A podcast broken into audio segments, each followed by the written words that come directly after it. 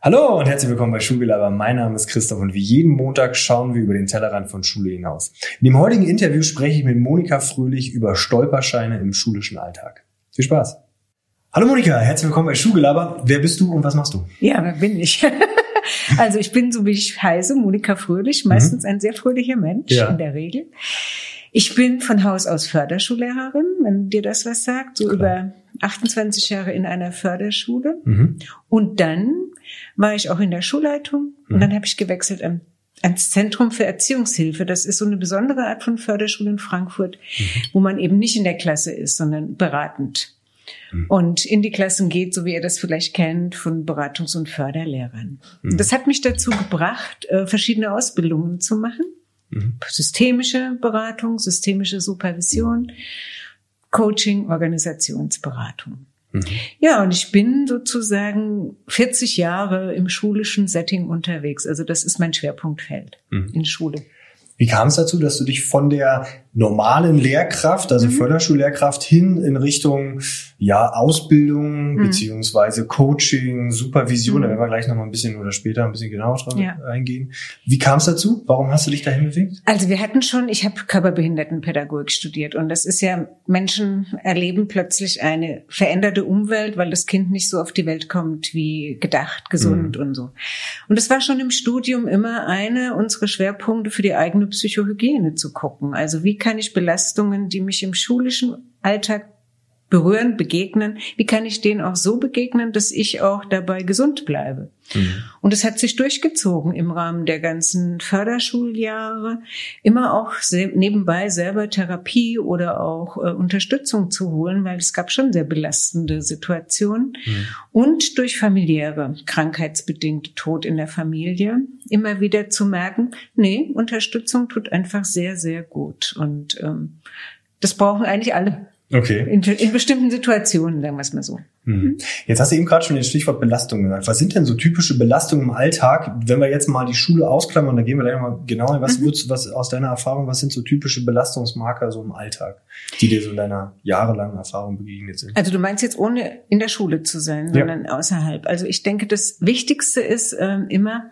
wie möchte ich mein Leben gestalten? Mhm. Und habe ich die Rahmenbedingungen, finde ich die vor, kann ich mir die schaffen? Also so die eigene Erwartung und das, was sozusagen im Rahmen dafür möglich ist. Zum Beispiel jetzt, wenn abrupt äh, Finanzeinnahmen wegfallen, hm. dann sind Menschen ganz schnell in der Belastungssituation, weil sie sich ja auf ein gewisses, ja ich sag mal, Kontinuum eingestellt haben mit ihren Wünschen, Vorschlägen, Ideen und dann bricht was weg. Also das ist so eine sehr typische, dieses etwas ist plötzlich nicht mehr so, wie es bisher war oder wie es in der Vorstellung noch lange projiziert wurde. Mhm. Krankheiten, ähm, Tod, wenn jemand äh, ja. aus einem nahen Umfeld weggeht oder auch Umzüge, Wechsel, ganz mhm. krasse Wechsel, Arbeitsplatzwechsel hm.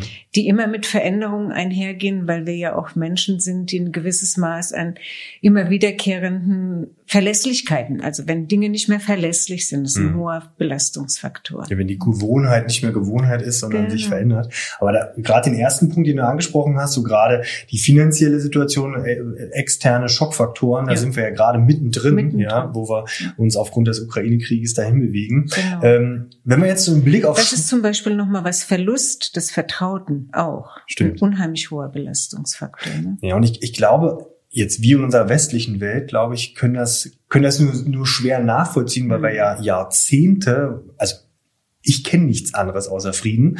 Ja, meine Großeltern äh, oder Urgroßeltern natürlich schon noch. Und deshalb ist das jetzt, glaube ich, für viele nochmal eine ganz besondere Situation. Ja, und auch wir, wir, ich lebe sehr gut, ich verliere gerade nicht meine hm. wesentlichen existenziellen Grundlagen. Ja. Und das macht das Einfühlen. Einfühlen geht in gewisser Weise, dass ich mich ein Stück weit hineinfühlen kann. Aber wenn ich mich wirklich so in Mitgefühl ganz tief begeben möchte, dann brauche ich natürlich auch einen gewissen Ankopplungsfaktor für eine Erfahrung. Hm. Ja, wenn ich mal selber was verloren habe, wichtige Menschen verloren habe, dann kann ich das nochmal anders nachvollziehen, als wenn mir das im Leben noch gar nicht begegnet ist. Hm. Also so die kleine eigene Erfahrung Erfahrungsschablone im Hintergrund. Wäre in dem Bereich jetzt nicht denn sozusagen, ich greife das mal auf, wäre es da nicht eigentlich sinnvoll, wenn man sagen würde, okay, wenn man so ins Coaching reingehen möchte, gerade diesen Bereich äh, macht, dass man eigentlich ein gewisses Alter haben muss, weil ich schon viel mehr miterlebt habe als Ja, zwischen uns liegen ein, zwei Jahre, ja, aber du wirst bedeutend mehr mitgenommen haben. Meine Verlustsituationen halten sich toi toi toi aktuell noch in Grenzen. Ich sag mal so, ob man das muss, kann ich nicht beurteilen. Ich habe eine sehr erfahrene Therapeutin und Supervisorin, mhm. die ist 82 und wird mit all ihren Jahren immer agiler und Ach, lebendiger und pulsiert einfach. Und ja. ich glaube, das ist so auch dieses, ja, die kann viel schneller auch verknüpfen und stellt eben so eine Bezogenheit her. Mhm. Ähm, junge Menschen, das merke ich in Fortbildungen, die sind dankbar dafür, dass ihnen diese Möglichkeit gegeben wird. Mhm. Du hast recht. Ich persönlich sag auch, je älter ich geworden bin, umso mehr ist dieser Rahmen für mich einer, in dem ich auch agieren kann. Mhm. Vorher musste ich mir vielleicht viel mehr überlegen. Jetzt kann ich viel mehr so auch aus dem Erfahrungsschatz schöpfen. Sag ich mal von mir, ich will es nicht als ein Muss nee, hinstellen. Nicht, ja, gar nicht. Ähm, wenn wir mal so ein bisschen auf Schule schauen, mhm. ja, was sind denn da so typische Belastungsmarker? Wir hatten eben gerade sozusagen die externen Schockfaktoren. Mhm. Jetzt hast du natürlich einen riesen Erfahrungsschatz im mhm. Bereich Schule. Ähm, was sind da so typische Belastungsmarker? Also ich habe mal ein paar Luftballons mitgebracht. Ja. Ne? Und ich gebe dir die jetzt einfach so der Reihe nach und bitte dich, die einfach alle in der Luft zu haben. ja, alle gleichzeitig. Also volle, volle Klasse. Ah ja, sehr schön. Ähm, ja. Teamkonferenz. Ja. ja. Dann Korrekturen ohne Ende. Ich Okay, da sind schon eines schon runtergefallen. Dann Schul- und Unterricht täglich vorbereiten. Schaff Eltern, genau. Elterngespräche führen, äh, Förderpläne schreiben. Ähm, haben wir noch? ähm, du merkst schon, ne? herausfordernde Schüler, nicht nur einen in der Klasse, sondern viele, weiter, weiter, weiter, weiter. Und natürlich die BFZ-Situation. Also ich merke halt, du kannst. Ich kann genau zwei oder drei maximal handeln. Mehr ja, ich nicht. Das war schon eigentlich gut, um aus meiner Sicht zu zeigen, ähm, ich habe jetzt nicht alle, aber extreme Belastungssituationen sind sicherlich die vollen Klassen, die oft anzutreffen sind, dass die Schüler auch sehr beengt sitzen. Mhm. Ich kenne das so, wenn die dann nicht den Raum haben, ja, ja, dass der Schulalltag aus meiner Erfahrung keine Aufarbeitung von Konflikte in so Maß möglich macht, dass wenn man die Wut, die Wut will treffen, aber wenn die Schüler die zurücknehmen muss, mhm. sich jetzt eine Stunde konzentrieren muss, das wirkt ja noch. Und dann können die nicht lernen, dann sind die nicht aufnahmefähig. Ja? Mhm. Und dieser Faktor, dass man diesen Einzelnen so wenig sehen kann mit seinen Bedürfnissen, die herausfordernden Schüler, die Schüler mit besonderen Lerngeschwindigkeiten, sag ich mal, dann Schüler, die sehr schnell sind oder sehr gut, ein gutes äh, Setting haben zu Hause auch, ja, Schüler, die überhaupt kein gutes Setting haben, die geflüchteten Schüler, alles in mhm. einer Klasse. Dann hat man Konferenzen, dann ist der Alltag so eng getaktet. Manche von Lehrern wechseln stündlich die Klasse, haben also dauernd neue Gesichter, dauernd neue Settings. Ja. Hm. Und ich denke, ein hoher Belastungsfaktor ist natürlich auch, ich habe das extra gemacht mit den zehn Luftballons. Es gibt die individuelle Seite. Wenn hm. ich den Anspruch habe, ich muss die, habe dich ja gebeten, die alle gleichzeitig in der Luft zu halten. Ja. Also alle mit gleicher hoher Priorität wichtig nehmen, ernst nehmen, da drin aktiv sein, das gut bewältigen wollen als Lehrkraft. Mhm. Dann hast du gesagt, drei Stück schaffe ich. Mhm. Und sieben liegen unten. Ja. Ja.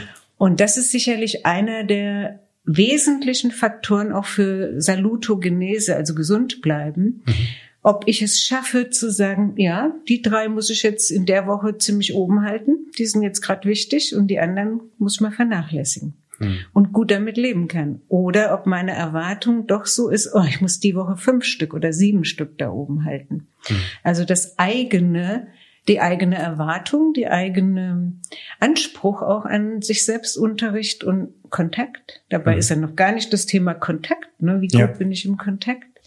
Oder aber kann ich fokussieren, kann ich sagen, okay, hm, die müssen jetzt mal warten, das kann ich frühestens dann und dann. Mhm.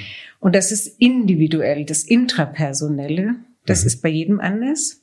Und die Rahmenbedingungen in Schule, die nimmt auch jeder ein bisschen anders auf. Und das ist so ein, du hast mich nach den Belastungsfaktoren gefragt. Ich denke, das Zusammenspiel ist auch entscheidend. Ja? Wenn ich zum Beispiel ähm, in eine volle Klasse komme und die schreien und mich macht schon Lärm ganz schnell nervös, mhm. dann ist mein Stresspegel schnell oben. Mhm. Aber guter Unterricht und gutes Zuhören und Miteinander geht nur in einem gewissen Stresspegel. Mhm. Und wenn der ganz oft wieder ganz hoch ist und ich muss mich selber wieder regulieren, dann habe ich nochmal eine andere Belastung, als wenn mir das nicht so viel ausmacht. Mhm. Und wer wo sich wie regulieren muss im Schulalltag, hm. Das ist A, das Individuelle und dann in dem Rahmen, hm. ja, der hier gegeben ist. Also sprich, wenn, wenn jemand zu dir kommt oder wenn ihr in einem, in einem Coaching seid, in einer Supervision, da gehen wir auch gleich nochmal ein bisschen genauer drauf ein, dann wird also erstmal geschaut, was ist sozusagen dein individueller Belastungsmarker, um dann zu gucken, können wir da ran oder dass man sagt, okay, ich bringe dir eigentlich, ich sag mal, wie ein Rüstzeug bei, zu ja. festzustellen, du kannst nicht zehn Luftballons, 20 Probleme oben halten, sondern fokussiere dich auf zwei, drei. Ja, ähm, das erst die, wenn jemand kommt, dann ist ja mal die Frage, was ist denn dein Ziel? Mhm. Jetzt könnte jemand sagen, ich habe so und so viele Belastungsfaktoren, ich will lernen, damit äh, für mich in einer Form umzugehen, dass ich mich mehr auch entlasten kann. Dann würde man nach diesem Teil schauen. Ähm, sagt jemand, mir ist der ganze strukturelle Rahmen, ich, ich arbeite mich an diesem Strukturrahmen ab und da komme ich nicht weiter. Mhm. Dann muss man gucken, eher in dem Bereich, was ist denn tatsächlich gegeben und unveränderbar? Mhm. Wo habe ich Wirksamkeitsmöglichkeiten und wie sehen die aus? Und was geht gar nicht im System zu verändern? Und ähm, ist der Schritt, ich sage jetzt mal im weitesten Fall auch raus aus diesem System und ein anderes finden. Also das ist sehr unterschiedlich, aber das Ziel der Person ist eigentlich erstmal im Vordergrund. Mhm. Und dann geht's drum, ja, Wirksamkeitsmechanismen zu finden, um diese Faktoren so auszubalancieren, dass man sowohl Energie bekommt durch das, was man tut, und das auch wieder auffangen kann, wenn welche weggeht durch was anderes. Also mhm. diese Salutogenese heißt ja auch, was ist alles, was gehört alles dazu bei, dass ich gesund bleibe. Mhm. Ja. Und ein Faktor ist auch Verstehbarkeit da drin, ja. Dass, die, dass man versteht, was das Grundproblem ist, um sich dem dann zu widmen. Und auch selbst wieder kleine Schritte da drin. Oft geht's ja nur um kleine Schritte, auch um die Wahrnehmung. Ja. Auch mal der Blick von außen, dass man sagt, hier genau. die Beobachtung. Das kann ich gerade mal kurz zeigen zum Klar. Thema Supervision. Ich habe es mir nämlich leicht gemacht, ich habe es aufgemalt, weil ich brauche das immer. Ne? Also wenn man ähm, den schulischen Rahmen hat, dann ist Supervision jetzt eigentlich immer der Blick von außen, von mhm. oben, wie so eine Taschenlampe, auf das Ganze, mhm. was die Person mitbringt. Ja? Und ähm, dann geht es darum, da drin zu reflektieren, um dann daraus Schritte abzuleiten. Und da könnte ein Faktor sein, das System als solches, ja, die ganze Schule, die ganzen Rahmenbedingungen. Und natürlich, es geht immer um Wirksamkeit. Wie mhm. wirkt das auf mich? Was wirkt mehr? Was wirkt weniger? Wann wirkt was so positiv? Wann wirkt es nicht so positiv? Also es geht immer auch um Wirkungszusammenhang. Mhm. Oder manche Kollegen wollen hauptsächlich auf die Klasse gucken, Schüler und deren Interaktionen untereinander. Was kann ich da anders machen? Mhm. Damit belastende Interaktionen, die da so auch mal so ja in Gruppen den Unterricht auch sprengen, sich verändern können. Es geht eigentlich immer auch drum, der Einzelne in dem System, sowohl hier mit Kollegen, mit Eltern, mit der Schule als solchen, mit den Aufgaben, die man hier zu tun hat und mit den ganzen Schülergruppen. Das ist mhm. eigentlich immer das meiste, was man braucht. Ja, und das Ziel ist, oder es geht manchmal sogar um Teams und Teamstrukturen in Schulen, die im Team arbeiten. Natürlich, wie, treffen wir Vereinbarungen? Wie arbeiten wir zusammen? Wie ist unsere Kommunikation?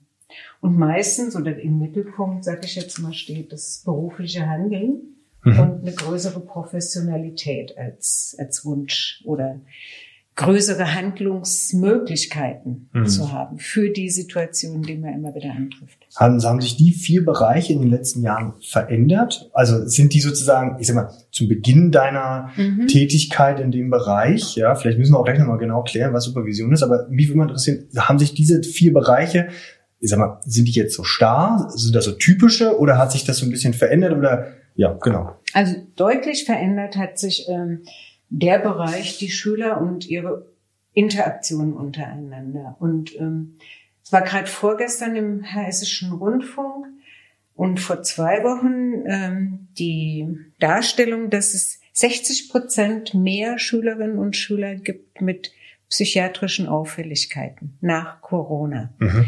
Und in die Schulen kommen jetzt die Kinder, auch in die fünften Klassen ja. oft, die zwei Jahre sehr brüchige Schulzeiten ja. hatten. Das merken wir auch. Genau. Ganz intensiv. Also der Teil hat sich sehr deutlich verändert. Und jetzt, wenn wir das äh, Handwerkszeug dafür angucken, mhm. auch für Kinder, die der Sprache nicht mächtig sind und trotzdem in den Klassen sind, oder Kinder, die sehr traumatische Erfahrungen mitbringen, wo man ja eigentlich ein bisschen mehr über Trauma und Umgang mit Trauma wissen muss. Bei mir sind Schüler gewesen, immer wenn die Tür zugefallen ist, hat der an die Bomben in Aleppo gedacht und ist schreiend aus dem Raum. Äh, das ist okay. nicht, das ist nicht in der Ausbildung, das ist nicht nee. im Alltag, das ist einfach jetzt gegeben. Ja. Und damit meine ich wieder diese Wechselwirkungen, die dadurch auch nochmal anders, andere geworden sind. Ja, weil auch die Schüler untereinander, ich meine, jetzt haben wir ja auch Schüler schon gehört, äh, die sagen, was? Du Russe? ich sag mhm. das jetzt mal hier so. Ähm, da kommen ganz neue Sachen auf, die im Unterricht denen begegnet werden muss. Mhm. Und die so denke ich, also so kenne ich es nicht aus der Anfangszeit meiner Arbeit. Wo war da eher der Fokus drauf? Da war eher der Fokus drauf, ähm, der Unterricht mit dem, was er alles an Anforderungen mit sich bringt und meine Zeit, die ich dafür habe und ah, okay. eher so, ich habe nicht ausreichend Zeit für all das, was von mir an ja. Aufgaben gefordert wird. Ja. Okay. Das ist jetzt auch noch da. Ja. Parallel nebeneinander. Ja. Und trotzdem ist so dieses im Moment in der Klasse sein Handeln müssen, äh, stärker handeln müssen als okay. man vielleicht das Rüstzeug mit. Das System an sich als solches, daran können wir ja nicht so viel rütteln, hast du ja auch gesagt. Dadurch nehmen die Leute das eher als gegeben hin und akzeptieren es einfach oder sagen, ist da auch ein Punkt, wo ich sage, okay, man kann ja Räume super schön ausgestalten in Bezug auf Lärm, ja, dass ich mhm. sage, okay, mach die Decken äh, mhm. schallschluckend, weil mhm. wenn man immer in einem Klassenraum ist, äh, Sporthalle etc., da wird es ein bisschen schwieriger mit Schallschutz. Ähm, da ist Lärm natürlich immer ein, ein Punkt, aber ist das immer noch ein großes Themenfeld oder sagt man, okay, wir nehmen es einfach hin und können es ja eh nicht ändern? Mhm. Unsere Schule ist so, wie sie ist. Also die Räumlichkeiten da sind viele kreative Köpfe unterwegs, weil es eben oft so nicht geht. Und Schulen sind immer wieder gefordert. Oder ich bin in ganzen Kollegien, auch meinen ganzen pädagogischen Tag, nur zur Umstrukturierung. Wir fangen nicht mehr an morgens mit der ersten Stunde Unterricht. Nein, mhm. wir fangen morgens an mit, die Schüler können sich 30 Minuten in ein in einen Raum einwählen, in dem kann man entweder Nachrichten hören oder in dem nächsten kann man überhaupt erstmal seine Hausaufgaben noch fertig machen, im dritten, also dass man viele Kollegien sehr kreativ auch den Alltag umstrukturieren, weil die Räume nicht unbedingt anders zu strukturieren sind, mhm. mit der, mit dem, wie sie sie füllen. Und gleichzeitig hat es zugenommen, dass ähm, dieses wenn man abhängig ist, sagen wir jetzt mal von Ausstattungssachen und dann braucht man, wie heißen die hier, das Kreishaus nicht, ähm, die, der Träger, Schulträger. Schulträger. Und dann sagen die, oh, ich krieg als keine Antwort. Oder man arbeitet mit dem Jugendamt. Man mhm. braucht einfach Menschen mehr in der Klasse und das dauert und dauert. Ja, also gerade, gerade wenn man unterstützen sich in die Klasse genau. und Kooperationspartner also extern sich, ist schwer. Da hat sich dieses, ich akzeptiere das so, wie das ist, ähm, auch ein Stück verschoben. Mhm. Und dieses, ich bin abhängig von Menschen, dass, man, dass mir auch mal ein Teilhabeassistent zugewiesen wird und diese Abhängigkeiten, die auch sehr lang, lange Zeit in Anspruch nehmen können, mhm. die zermürben auch. Mhm. Und ich klar, ist der Faktor, das kann ich nicht ändern. Was kann ich denn nicht ändern? Oder wenn der Rahmen so ist, was im Rahmen geht mhm. zu ändern? Das ist oft in Supervision. Ja. Ich würde gerne mal auf die Schüler eingehen. Mhm. Bräuchte es da nicht eher eine Supervision für Schüler? Und nicht für die Kollegen? Ja. ja. Also, wenn man ernst nimmt, dass ähm, Faktoren wie Angst oder Existenzbedrohung oder ich, ich weiß nicht, ob ich morgen noch hier bin oder wie, wie die Welt ist, ob mein Papa noch da ist. Meine Eltern leben gerade in Trennung und Scheidung. Ja. Da ist Angst. Ich habe einen hohen Stresspegel als Schüler. Wenn man das ernst nimmt und so verstehe ich, aber geht nicht im Unterricht bisher so, dass es für die Schüler sowas braucht wie Anlaufstellen. Dafür waren ja die Beratungs- und Förderlehrer auch da.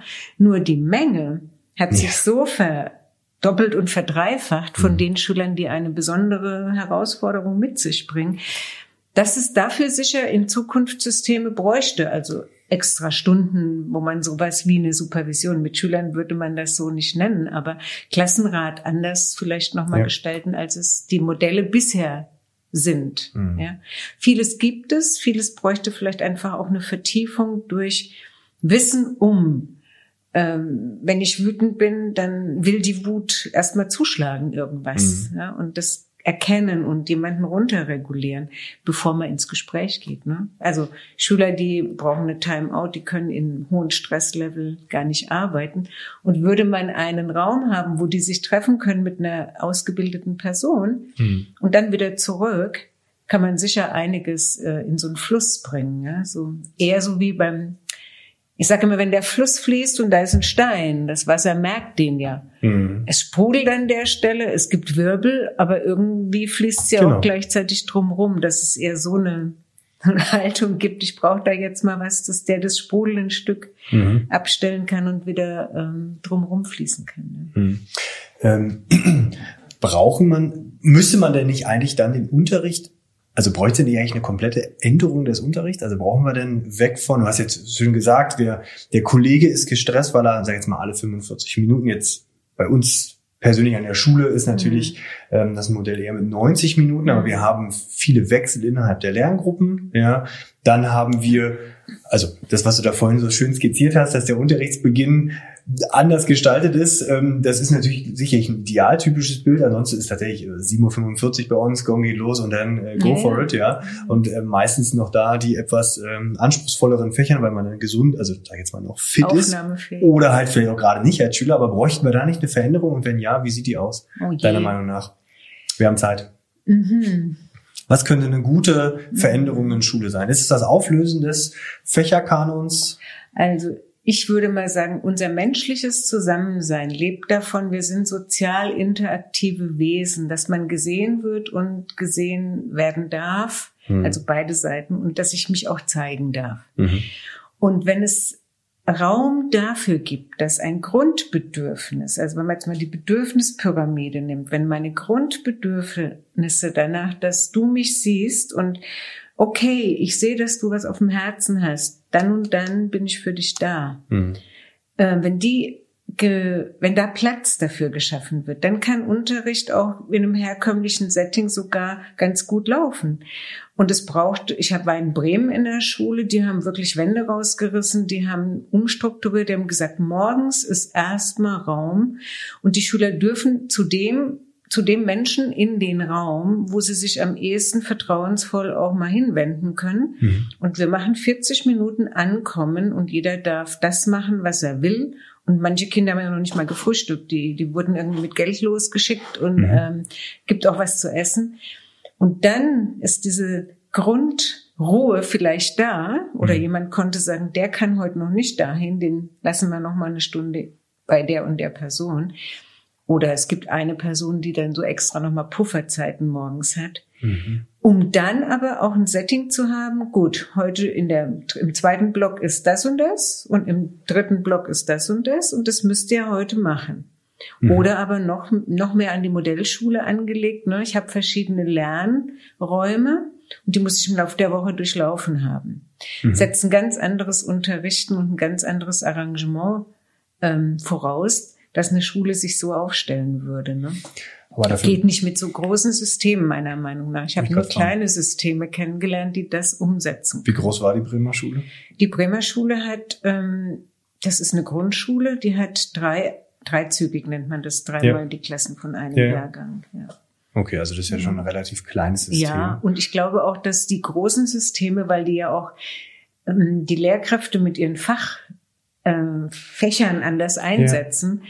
dass die auch eine ganz andere Herausforderung haben. Mhm. Und nichtsdestotrotz denke ich, man kann über den Einstieg in meinen Tag. Und ähm, oft ist es ja so, du hast es ja an dir gemerkt, wenn ich das alles versuche oben zu halten, dann steigt ja auch der persönliche Stresslevel. Mhm. Wenn Ruhephasen kommen können, kann ich auch wieder runter und dann kann auch Lernen wieder gehen. Vielleicht muss man mehr diese Aspekte der Stressregulierung in den Tag einbauen. Hm. Es gibt so mh, hm, Motopädagogen, die sagen, wenn ich zum Beispiel nach jeder, also Speichern geht nur in einem Zustand, wo das Hirn frei ist, wo es keine Aufgabe hat. Nur dann speichere ich hm. Lernen. Ja. Und die sagen, wenn man dann so kleine, diese kleinen Trampolins vor dem Körper bewegt mit einem Ball, mhm. drei Minuten, sonst nichts macht, mhm. zwischen jeder Stunde, dann kann sich das setzen. Und der Effekt ist, die Lehrer morgens reinkommen, was haben wir gestern in Mathe gemacht? Äh, der kann gar nicht abgerufen werden, weil das war vielleicht die erste Stunde und danach mhm. ist so viel passiert bis, bis abends zum Schlafen und das Gehirn speichert von hinten. Mhm. Also das, was zuletzt war, wird zuerst gespeichert. Mhm. Und manchmal kommt die Mathestunde nicht mehr in die Schlafphase. Ja. Ja. Und von daher, was es bräuchte, ja, es bräuchte sicher mehr für diesen, ich sage jetzt mal, für diesen Pufferbereich, in dem Schüler ihre Nöte, aber auch ihr, siehst du mich, darf ich dir was sagen? Und dann ist ja manchmal schon gut. Manchmal hm. ist schon alles gut, wenn die was sagen dürfen, werden gehört. Auch aber wenn man keine Lösung hat. Es gibt, ähm, Entschuldigung, ein Satz noch. Alles gut. Gibt eine, ein Fortbildner, der sagt immer, ich bin so ein Fan von Heim Oma und von Ben Fuhrmann, die aus dem dänischen Bereich jetzt so diese Erziehungsarbeit in Schulen machen. Der sagt, ich muss nicht im Moment eine Lösung haben. Mhm. Ich muss instrumentelle Aggression stoppen, sagen, die hat hier keinen Platz, die gehört hier nicht hin und ich überlege mir was und ich komme auf dich zu. Kann ich nicht jetzt entscheiden, wir machen jetzt Unterricht. Hm. Es reicht sozusagen zu wissen, dann muss man aber die Konsequenz genau. der Konsequenz man, man bedenken. Muss auch kommen. Wenn die Konsequenz alleine reicht nicht. Ich muss im Vorfeld schon mehr, und deswegen ist es gut zu sagen, wir überlegen uns im Team was. Mhm. Aber man braucht auch die Konsequenz der Konsequenz. Aber brauchen wir da nicht auch tatsächlich eine, andere Lehrerausbildung? Also wenn ich jetzt, das, was du erzählst, ist für mich absolut nachvollziehbar. Wenn ich das aber vergleiche mit dem, wie ich ausgebildet worden ja. bin, und ich bin auch noch auf gymnasiales Lehramt ausgebildet, ja. Das, ja. da sind wir weit von entfernt, dass ich das ähm, aus meiner Ausbildung heraus, es sei denn, ich schaufel mir selber noch was rauf, ja, ähm, da bin ich weit von entfernt. Ja. Brauchen wir da eine Veränderung? Brauchen wir da mehr Personal noch? Oder ist es die Ausbildung an sich am, an der Wurzel ansetzen? Das ist für mich immer wieder die gute Frage. Ich habe ähm, jetzt ja einmal mitbekommen, gab es die veränderte Lehrerausbildung im Rahmen Hessen dieser Modularisierung. Mhm. Die habe ich nicht erlebt. Ich habe Ausbilder erlebt, die haben mich zwei Jahre begleitet im Referendariat. Das war was ganz anderes im Entwicklungsprozess, ja. wo man auch über solche Dinge in kleineren Gruppen, ich hatte sehr kleine Gruppen, mhm. ähm, sehr gut reflektieren konnte und auch die Chance hatte, probier's doch mal ganz anders.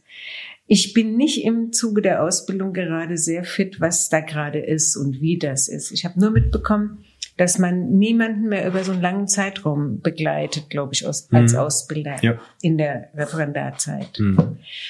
Und im Studium, es wird viel probiert, wenn man jetzt so an Herrn Katzenbach und Inklusion denkt und was alles auch mit Hospitation in anderen Ländern. Mhm. Nur du hast recht, ich glaube, die Verantwortlichen, das sage ich jetzt mal sehr ungeschützt, sind schon lange nicht mehr in Schule gewesen. Ja. Oder wenn nur, um repräsentativ ähm, Tablets zu übergeben. Ja. Und ähm, nicht im alltäglichen Setting, um zu sehen, was es tatsächlich von Grund auf anders braucht da wäre es doch eigentlich auch ganz schön, wenn wir, wenn wir noch mehr Lehr- und Lernpersonal an die Schule bekommen, dass man sagt, okay, ähm, weil ich meine, wir steuern ja auf ein riesiges Problem zu Fachkräftemangel, findet bei Lehrern statt. Wir haben Statistiken gehen davon aus, 80 bis zu 80.000 Lehrer fehlen. Ähm, würde das den Beruf attraktiver machen, wenn ich sage, hey, ich kann mich auf meine Profession, die ich vielleicht mehrgliedrig, ja, eine Ausbildung vielleicht habe, kann ich mich darauf fokussieren und kriege aber Unterstützung von außen? Brauchen wir da? Also wie können wir das wieder ein bisschen attraktiver machen, um mehr Menschen in diesen großartigen äh, Beruf ja, reinzuholen? Also ich glaube tatsächlich, dass ähm, dieser Faktor, ich bin gar nicht, früher gab es das Buch mal Praxisschock, ne? Mhm. bin gar nicht auf das vorbereitet, was mich dann alltäglich erwartet. Ja. Ein Faktor da drin ist, der angeschaut werden müsste für eine Veränderung. Und zum anderen ähm, dieses, ähm, wenn ich wirksam sein kann, wo kann ich wirksam sein? Und das müsste in so einem ja, Lehramtsausleben mhm. des Berufs immer wieder auch ein wichtiger Faktor sein. Wenn ich mein Fach vermitteln kann, weil ich dafür brenne und ich liebe das, mhm. dann kann ich daraus viel nehmen. Wenn ich Dinge machen muss, die, für die ich gar nicht gut vorbereitet bin und ich vielleicht auch nur fachfremd mache, ja. dann brenne ich dafür nicht so und dann brenne ich vielleicht auch schneller aus, weil ich nicht Erfolg in dem Sinne habe, dass das, was mich begeistert, mich auch füllt. Und da sind so Faktoren drin. Und natürlich, was man hört in der Gesellschaft oder ist ja so, ähm, volle Klassen und dieses, äh, ich habe den, ja, ich habe den Raum und die Zeit nicht. Und das müsste in die Gesellschaft anders übergehen, indem, ja, ich habe in meinem Beruf auch zwei Stunden Zeit jede Woche für Schülergespräche. Also ich habe mir überlegt, mhm. was müsste das denn sein? Damit ein Schüler sich wieder beruhigen kann, muss er wissen, du hast am Freitag in der vierten Stunde immer eine Stunde, wo ich zu dir gehen kann. Ja. Und dann kann ich, viele müssen das ja auch lernen, dieses Aufschieben und Frustrationstoleranz schaffen, weil ich weiß, du gibst mir diese Zeit. Hm. Und für viele ist es so, wenn die Schüler in Einzelbehandlungen gehen, dass sie dann merken, ach ja, da wird mir ja jetzt mal jemand zu. Hm.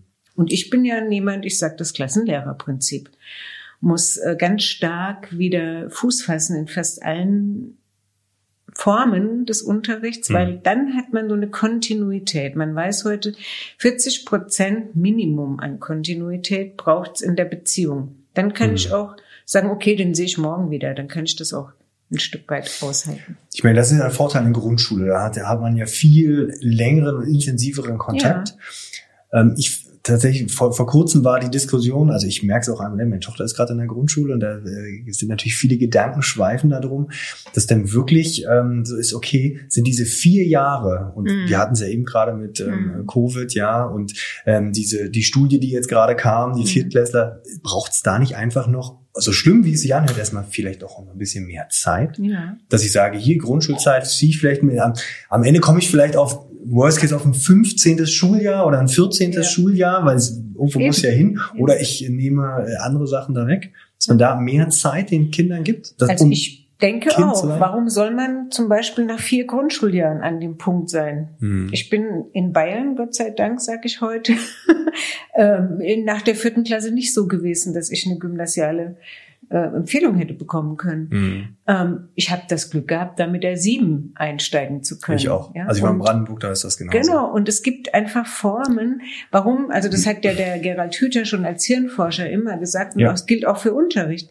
Ich kann nicht alle, alle machen nicht zur gleichen Zeit das Gleiche. Nicht jedes Gehirn tickt ja. gleich. Und wenn der eine eben so wie man langsam von da nach da sortiert und der andere hat das ganz schnell, mhm. dann muss ich die Zeit geben. Und so ist es für mich auch mit Schule. Ne? Ich mhm. müsste eigentlich viel mehr Möglichkeiten auch des Wechsels und der des fluiden Übergangs haben. Mhm. Ja, also so wie man von der fluiden Intelligenz ja jetzt redet, so bräuchte es das überall, ja. finde ich. Ja? ja? Nicht nur um abzugrenzen Lernbeeinträchtigung oder ja, nicht. Ne? Da gibt's ja diese schöne Karikatur, wo der Lehrer vorne sitzt, damit alle die gleichen Chancen ist. haben, äh, gleiche Aufgabe, mehrere Tiere, ja, und alle müssen auf den Baum rauf. Genau, ja, das genau. trifft eigentlich ganz gut. Und das ist ja nur nicht mal, das war ja für Inklusion oft so genommen, genau. aber wenn man ehrlich ist, wenn man also 20 Kinder hat, das sind alle 20 woanders. Und mhm. deswegen ja auch der Individu der Gedanke des individualisierten Unterrichts, dass ich vieles als Angebot bereitstelle, dass ein Kind auch mal aufstehen kann, was ganz schnell ist und einen Versuch machen kann, dass mhm. der einfach hier steht. Mhm. Und dann kann es wieder zurück und füllt was aus. Der nächste macht halt ganz, weil er viel Struktur braucht, macht er halt sehr strukturiert bestimmte Aufgaben. Mhm. Das setzt natürlich einen ganz anderen Unterricht, eine ganz andere das Lernen, wie lehre ich voraus und natürlich auch die Haltung von mir. Ähm, ich bin ein Arrangeur von Lernen und ich muss natürlich viel vorbereiten, aber in der Situation habe ich auch Raum und Zeit, mit Kindern mehr reinzukommen. Ne? Bräuchte ich da nicht vielleicht dauerhaft eine Unterstützung, der mir beim Jonglieren der 10, mhm. äh, 20 Kinder ist? Mhm. Also sind wir da wieder bei dem Punkt, wir brauchen eigentlich mehr Förderschullehrkräfte? Und ich würde auch sagen, man braucht einfach generell ich habe das noch nie anders erlebt, dadurch, dass ich Förderschullehrkraft bin. Im Referendariat immer zu zwei, zu dritt. Ja. In der Förderschule zu zwei, zu dritt im Unterricht. Immer gegenseitige Unterstützung, aber auch mal, wieso hast du das jetzt so gemacht? Reflexion. Mhm. Ach so, wieso habe ich denn das so gemacht? Also ich bin grundsätzlich dafür, dass wir immer zu zweit in die Klasse müssten, weil A kann einer nicht diesen Pegel permanent den ganzen Tag sechs Stunden in einem hohen ähm, Aufnahmemodus und ja. Verarbeitungsmodus durchstehen. Und B, das würde ja heißen, ähm, die Individualität, die wir so schätzen, äh, wenn das nur eine Person auf nur eine Person trifft, ja, die hat bestimmte Muster im Gehirn. Mhm. Und deren Muster sind nicht ähm, jetzt so vielfältig, wie wenn zwei oder drei Leute da sind. Mhm. Also kann man, meine Kollegen reagieren auf bestimmte Schüler anders als ich und dadurch ist auch diese Vielfalt Rechnung getragen. Mhm. Ja. Und wenn ich im Gehirn halt immer die gleichen Muster gehe, weil ich so geworden bin, wie ich bin, und ein Kind trifft auf meine Muster und kann, wie vorhin, ich kann da nicht andocken, weil ich es gar nicht verstehe. Hm? Aber jemand anderes ist ganz anders sozialisiert als ich, der hat da viel anderen Zugang. Mhm. Und es würde aufhören mit dem Alleinkämpfer, Einzelkämpfer da sein in Klassen, wo man sich immer für alles so 100 Prozent verantwortlich fühlt mhm. und 20 Luftballons oben hält. Da sind wir wieder im Punkt der Wunsch, der ja eigentlich schon immer da ist, mehr Personal, würde wahrscheinlich auch dafür sorgen, dass die Attraktivität des ja, Lehrerberufs steigt. Und dann hätte ich wieder diesen Effekt, okay, wir haben mehr ja. Menschen, die das Ganze machen.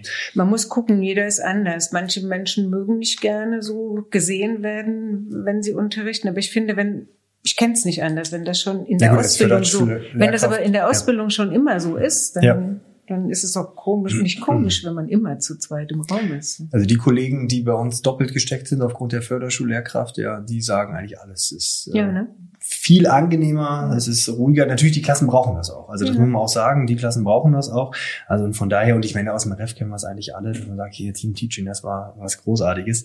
Ich würde gerne nochmal auf den Punkt eingehen oder einfach mal die Frage stellen, darf ich in Schule auch mal Schwäche zeigen? Wäre das vielleicht mal sinnvoll, dass ich mir das eingestehe? Weil ich glaube, wenn ich jetzt so meinen Querschnitt meines Kollegiums mir anschaue, ich glaube, Schwäche einzugestehen fällt den meisten nicht leicht, ja, weil es ist ja dann, ich schaff's nicht, die zehn Bälle oben zu halten. Ja. Genau. Und ähm, also ich wollte das, habe das auch extra so konzipiert mit diesen zehn Luftballons, damit es deutlich wird, ja. dass wir das gar nicht können. Und Schwäche, es ist die Frage, was ist Schwäche? Ich bin ähm, sehr geprägt von äh, auch Gerald Hüther und so Leuten, die eben in der Hirnforschung auch ähm, mittlerweile wissen wir, dass Lernen nur mit Spiel und Neugier geht. Mhm. Wenn diese beiden Faktoren nicht mehr da sind und ich nur stumpf irgendwas abarbeite, dann kann ich zwar was reproduzieren und am nächsten, übernächsten Tag für die Arbeit nochmal abrufen. Aber wirkliches Lernen, wirkliches tiefes Verankern in mir als ein Wissen und als ein Zuwachs, geschieht nur mit Spiel und Neugier. Fe fehlt da nicht auch noch der Bereich, dass ich scheitere? Ja, also eben, darf. Das, das wollte ich gerade darf. sagen. Also Neugier ist explorieren und ausprobieren. Mhm. Und wenn ich dann nicht, äh, also ich kann das nicht am Anfang. Wenn ein Kind laufen lernt, ja, das fällt auf den Bobbes äh, und ja. steht wieder auf. Wenn das gleich sagen würde, ich kann das nicht. Mhm. Also dann, wenn das gleich so ein Fehlerbewusstsein hätte, dann würde das vielleicht nicht laufen lernen. Mhm. Und für mich ist es das A und O, eine Fehlerfreundlichkeit zu entwickeln. Das kann ich gar nicht alles können. Das kann ich gar nicht jetzt alles ähm, mit dem Kind besprechen. Ich kann, muss jetzt auch mal sagen können, geht nicht. Dafür habe ich jetzt überhaupt keine Idee. Mhm. Ja? Oder auch, da muss ich mir das erstmal zu Hause drauf schaffen. Das habe ich selber nicht parat, wenn ich äh, irgendwo da reingehe, werde Fragen, bekomme Fragen. Also ich bin wirklich, wenn Spiel, und Spiel ist ja auch so angelegt, ne? ich darf ausprobieren. Der Weg ist, hm, der, der bringt jetzt nichts, das ist blöd, äh, gehen wir mal hier lang. Und das ist einfach dieses, ja, Fehlerfreundlichkeit. Und unser Gehirn entlastet sich damit so stark, hm. mit den ganzen Ausschüttungen von Stresshormonen, die werden so runtergefahren, dass wir einfach viel länger und viel mehr aufnahmefähig sind. Also ich hm. bin dafür, dass es so eine Fehlerfreundlichkeit im System gibt, ja, mhm. als Kultur, als eine wirkliche Kultur untereinander. Aber haben wir, also die, gerade diese, diesen kulturellen Bereich, der ist ja, des, ja, Scheiterns wird ja häufig damit Versagen, das ist schon sehr, sehr negativ äh, konnotiert haben. Ist das nicht, also das ist ja in unserer Kultur, in unserer deutschen Kultur ja. überhaupt nicht vorhanden? Nee, ich glaube auch. Also ich selbst habe ja damit, ich komme, habe sogar Leistungssport gemacht ne? Mhm. und komme da heute manchmal noch dran, dass so die alten die alten langgebahnten Muster, das sind ja auch langgebahnt, darf ich nochmal an die Flipchart, ja, langgebahnte Muster im Gehirn, ähm, wenn man das jetzt nicht mitgekriegt hat, dass man einfach viele Fehler machen darf, dann hat man ja äh, im Gehirn, wenn das das Gehirn ist und hier das Auge, sag ich jetzt mal, so bestimmte, mh, hm, also alles, was man an Erfahrungen gespeichert hat, und dann ja. gibt es so äh, Muster, die hat man halt oft abgerufen, weil die immer wieder, ja. und das sagt ja der Hüter, das ist die Autobahn, die wir immer gehen. Mhm. Und wenn das sehr stark ist und ich habe da drin nichts gelernt von, ich darf auch mal schwach sein oder ich darf ja. Fehler machen, dann kommt natürlich, wenn jetzt der Fehler kommt, ne, dann trifft der auf ein sehr, sehr starkes Muster, mhm. sehr stark ausgeprägtes Muster. Und dann braucht es da eben viel miteinander, um mhm. zu sagen, nö, das können wir uns jetzt mal hier erlauben. Mhm. Das Alte darf jetzt mal, ich mache mal eine andere Farbe. Wir machen jetzt einfach mal eine kleine Umleitung und lernen was dazu. Mhm. das muss aber genauso oft geübt werden, bis diese Fehlerfreundlichkeit auch so dazugehören darf. Mhm. Und deswegen hast du vollkommen recht, es gibt Kulturen, ich bin jetzt nicht so vertraut, eher so mit den europäischen, ähm, die da auch eine andere Form des Lebenlassens ähm, schon früh mitbringen. Ja. Und wir sind sehr leistungsorientiert. Ich denke, es hat uns auch geprägt, die Zeit nach dem, oder unsere, meine Vorfahren, ja. ne, nach ja. dem Krieg tatsächlich in Israel ist häufig so in dieser ganzen Startup-Welt, ja, die häufig, da ist tatsächlich der Bereich des Scheiterns, viele Sachen einfach ausprobieren, klappt nicht, da ist mhm. das viel mehr verankert. Ja. Ähm, ich würde gerne da noch auf einen, äh, auf einen Punkt eingehen. Mhm wenn wir uns das jetzt anschauen, dass wir Dinge ausprobieren, dass wir scheinen, müssen wir denn nicht eigentlich auch noch ein bisschen mehr das Elternhaus hinzuholen? Weil das ist ja dann noch der andere Stressfaktor, wenn wir wieder bei dem ersten ähm, sind. Wir haben die Interaktion innerhalb der Klasse. Wir haben das System, was wir hinnehmen, aber nicht mehr ganz so hinnehmen, sondern verändern wollen, dann haben wir noch den Punkt der Eltern. Wenn wir irgendwie auch noch mit ins Boot holen. Und ich glaube, da ist ganz schwierig anzusetzen. Hier ist doch nicht schlimm, wenn ihr Kind mal jetzt gescheitert ist. Das Verrückte ist ja, ähm, wir im schulischen System haben oft gar nicht die Möglichkeit, mit den Eltern in so eine tiefe Schicht vorzudringen. Ich nehme jetzt mal einen Schamaffekt. Mhm. Weil wenn Scheitern und Schämen und Fehler haben was mit Schamaffekt zu tun. Ganz früh wird gelernt, äh, zum Beispiel, das ist nicht in Ordnung. Also es gibt dieses Natürliche im Schamaffekt, dass Kinder sehr schnell merken, das ist sozial jetzt hier nicht so erwünscht, das mhm. wird dann mal gelassen. Das lasse ich mal weg. Zum Beispiel auch sprechen oder nicht sprechen. Ne? Äußere ich mich oder äußere ich mich nicht. Mhm. Wenn ich äh, irgendwie das Gefühl habe, das passt jetzt hier nicht, dann werde ich eher so vielleicht zurückhalten. Ja. Wenn Eltern, und das ist ähm, mit Werten verbunden, hier unten drunter sind alle unsere Werte hinter unserem Stamm her. Ne? Das, das mhm. ist ja dann am schnellsten am Reagieren hier, Gefühle, Emotionen. Und darunter sind Werte, Vorstellungen, Bedürfnisse, ähm, nach Erfolg oder nach, was weiß ich, äh, Wirtschaftlichkeit, also Existenzsicherung und so weiter. Und diese Werte kommt kein Eltern und sagt, hm, wenn Sie mir jetzt sagen, dass mein Kind das nicht so gut kann in Mathe, ja. dann bin ich da ganz tief traurig, weil ich habe Angst. Mhm. Kommen die nicht so schnell, außer man hat ein gutes ja. ähm, Vertrauen aufgebaut. Mhm. Und wir reden oft, deswegen der Eisberg, ich habe mal so ein Beispiel vom Eisberg, wir reden oft auf der Sachebene, Mathe ist nicht so. Ja, äh, ja. Mhm. Aber das da unten, was das Eigentliche in uns ausmacht, das wird hier oben kommuniziert. Und da gibt's aber keine Lösung, weil die Eltern müssten erstmal sagen, wissen Sie, bei mir brechen jetzt Wertvorstellungen zusammen. Mhm. Und dann hätte man eine ganz andere Ebene für zu gucken, was man denn daraus jetzt für das Kind an Fördermöglichkeiten mhm. bastelt. Wenn ich aber das gar nicht kommuniziere und man hat hier diese sogenannte Sachthema, ja. dann sagen die das nicht. Und wenn sie es ansprechen als Lehrer, kann erstmal kommen, ah, nee, wer weiß, das äußere ich jetzt nicht. Also, um auch mit den Eltern in eine Veränderung zu kommen, brauchen wir auch für diese Phase der Gespräche viel Zeit. Mhm. Ich habe jetzt eine Kollegin begleitet im Übergang in die nach der 5-6 Förderstufe. Ja.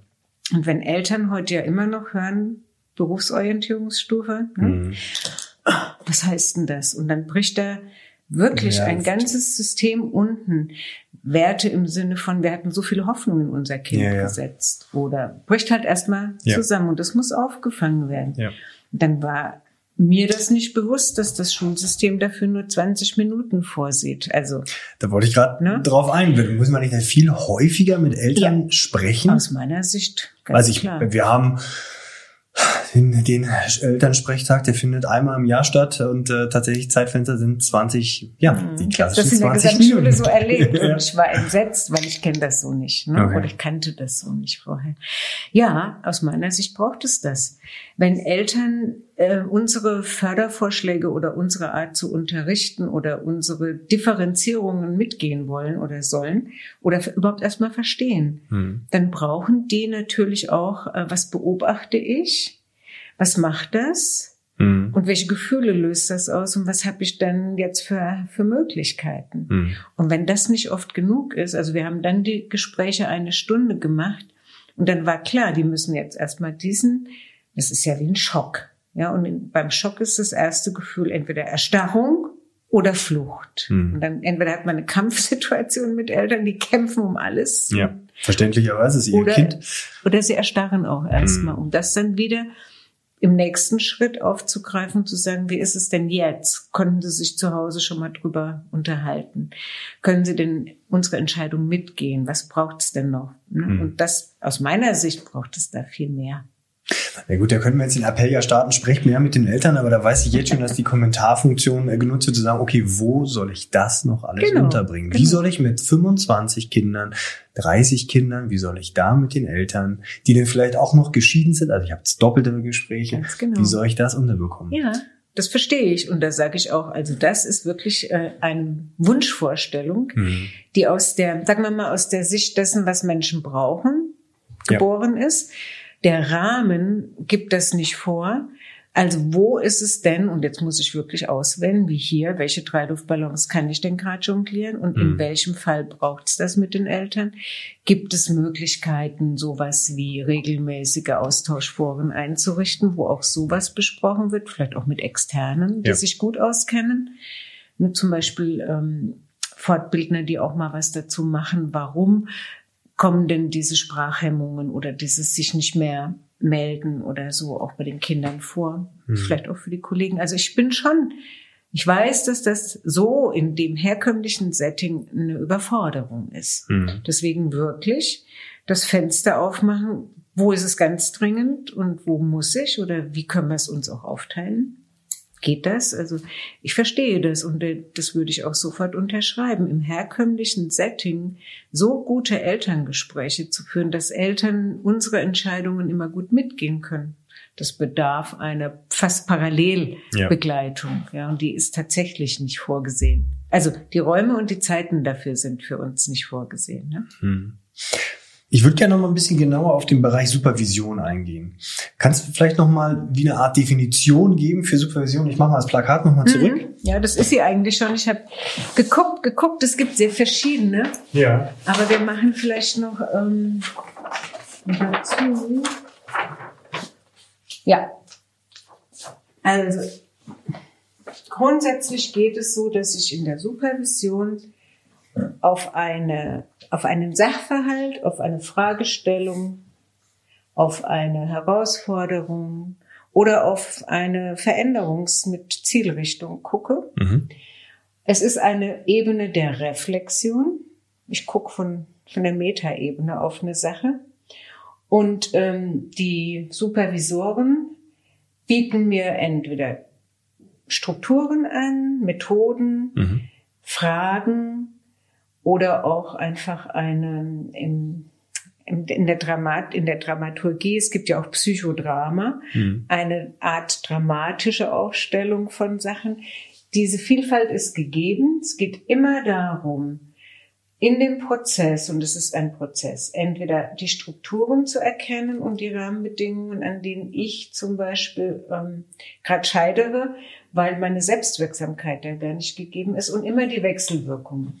Mhm. Oder es geht bei ähm, Teams zum Beispiel um die Interaktion. Wie reden wir miteinander? Wie treffen wir Vereinbarungen? Wie sicher fühle ich mich bei dir mit dem, was wir besprochen haben? Verlässlichkeiten, Aufgabenteilungen. In großen Teams geht es darum, wie Bausteine der Entwicklung ähm, gerahmt werden und wer macht was mit wem und wann mhm. und wann wieder zurück. Also in diese Prozess. Ähm, Serie, Serie, genau. Mhm. Dann kommen oft vor ähm, Grenzen im System anzuerkennen und meine Chancen für die Wirksamkeit so, so ehrlich auszuloten, weil auch mal Eingeständnisse, darf ich das? Das kann man oft in der Supervision, ich pack das so nicht. Mhm. Ne? Das geht nicht. Daran scheitere ich. Und dann mein Ziel in Supervision, ich bin nicht die, die die Lösung gibt. Ich suche, und deswegen ist es oft eine Gruppe, hm. suche gemeinsam. Es geht ja darum, zum Beispiel in Kollegien auch die Kollegen miteinander zu stärken hm. und auch zu sagen, wie würdest du das machen? Was hast denn du für eine Erfahrung? Welche hat dir schon mal geholfen? Es geht eigentlich immer darum, Bewältigungsstrategien A, zu finden, welche haben schon mal gut geholfen und die auch größer zu machen, um die wieder hereinzuholen, dass man auf was zurückgreifen kann, was einem in anderen Situationen auch schon zur Bewältigung geholfen hat. Mhm. Und das im Miteinander. Also im schulischen Setting ist es für mich immer das Miteinander. Die Gruppe entscheidet zum Beispiel auch welches Thema. Wie groß ist die Gruppe? Acht bis zwölf. Okay. Ähm, bei zwölf wird's schon schwer, weil natürlich, äh, wenn man. Der Raum für den Einzelnen. Ja, mhm. da muss man sehr gut gucken, von welchem Thema, was heute bearbeitet wird, haben die Mehrzahl etwas. Und das wird auch bei mir, ich mache dann so eine Aufstellung. Zu welchem Thema würden Sie heute gern arbeiten? Und dann sieht man, ah, das Thema, der Fall äh, hat sieben, acht Leute, die da gerne daraus für sich auch was okay. mitnehmen. Und ähm, das ist auch das Ziel von Supervision. Was ist am Schluss? Am Arbeiten, das Sharing, was nehme ich denn für mich aus der zum Beispiel jetzt Schülerfall ja. Beobachtung mit und aus der Bearbeitung für mich mit. Das ist immer das Ende einer Supervision. Welche Kompetenz oder welche Fähigkeit ist mir jetzt wieder deutlich geworden, die ich für mich und meinen Schulalltag aus der Fallbetrachtung mitnehme. Ja? Also, also Teamsupervision, Fallsupervision, Einzelsupervision. Wie läuft so eine Supervision, wenn man so ein Schema sozusagen aufzeigen würde, wie läuft das ungefähr ab? Wie kann ich mir das vorstellen? Ich war mhm. tatsächlich noch nie in der Supervision. Mhm, okay. Also es gibt bei mir zumindest immer Supervisionseinstiege. Das ist eine kleine Szene, wo man ins Miteinander kommt, weil jeder aus seinem Alltag kommt. Und das könnten sein Fragen wie, ähm, schreiben oder ich leg Edelsteine aus, was war in der letzten Woche ein mhm. Edelstein, mhm. so dass man überhaupt erstmal so miteinander in Austausch kommt und sich verbindet. Dann gibt's die sogenannte Anliegenrunde. Mhm. Wer hat heute welches Anliegen? Das wird kurz skizziert, damit sich alle was drunter vorstellen können. Und dann wird in der Gruppe entschieden, welches Anliegen heute in, den, in der Stunde, in der anderthalb Stunden bearbeitet wird. Man mhm. schafft manchmal zwei, wenn das nicht so komplexe Themen sind. Ja.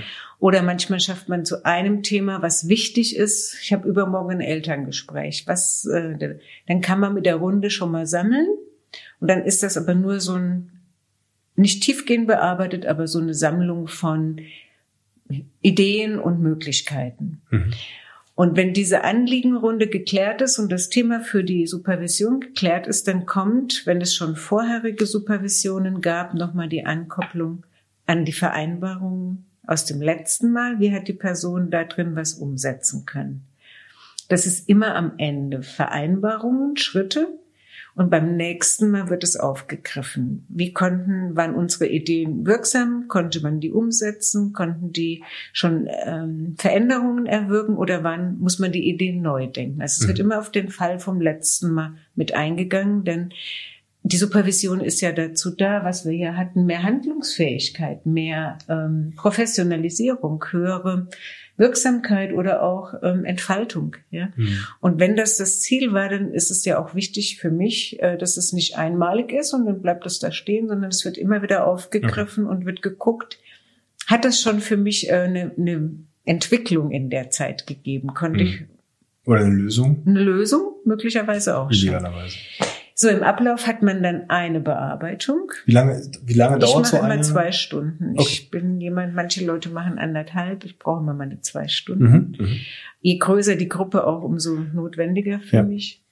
Ja, und dann kommt die Bearbeitung der Fragestellung. Und ähm, die Fragestellung heißt auch, was ist für Sie jetzt heute so was soll die Gruppe arbeiten, damit sie, wenn sie rausgehen, Ideen haben, damit umzugehen? Also die Fragestellung muss vorher von demjenigen, der sein Thema einbringt, nochmal präzisiert werden. mhm. was die Gruppe auch, wofür die Gruppe auch arbeitet. Mhm. Dann gibt es sehr unterschiedliche Formen der Bearbeitung und ähm, ja, das, ich mache das auch sehr stark abhängig vom Thema. Ich bin aber jemand, die viel aufstellt und viel im Raum visualisiert, weil das ist auch mein Hobby, dass die Hirnforschung ja. sagt, wir speichern im Kontext ja. und nicht isoliert. Ja, und dann kommt die Bearbeitung. Dann wird geguckt, ist es jetzt so rund für heute? Und dann das Sharing. Was nimmt jeder aus dieser Einzelbearbeitung mit? Erfolgt die Bearbeitung immer mit Hilfe der Gruppe? Also sprich, dass du eigentlich nur, ich sag jetzt mal, du in Anführungszeichen der Moderator bist, der so ein bisschen die, den, dass man schaut, dass man nicht äh, rechts und links abdriftet, sondern die Gruppe soll sozusagen gemeinschaftlich zu einem, ja, zu einem Rahmen finden, der vielleicht zu einer Lösung führt. Ja. Es ist so, es gibt, ähm, er hat vier Elemente von der Supervision. Es gibt so ein Teach-Möglichkeiten, Input. Mhm. Ähm, dann bereite ich mich darauf vor. Dann gibt es dieses, ich bin eigentlich nur ähm, derjenige, der genau guckt, wie ist die Bearbeitung und bleiben wir an der Frage ja. und ähm, bringen die Kollegen da, dazu etwas ein oder geht es weg? Und auch wenn man natürlich jetzt wenn man zum Beispiel so eine Klassensituation aufgebaut hat mit den Figuren und so, dann hat ja jeder, wie er draufschaut, äh, ganz deswegen die Resonanz. Es geht immer um Resonanz. Was mhm. resoniert in mir von dem, was ich gehört habe? Wir haben ja auch Schülerfälle, der, der, das, die siebte Schule und, und zwei Heime und alles Mögliche ein Thema.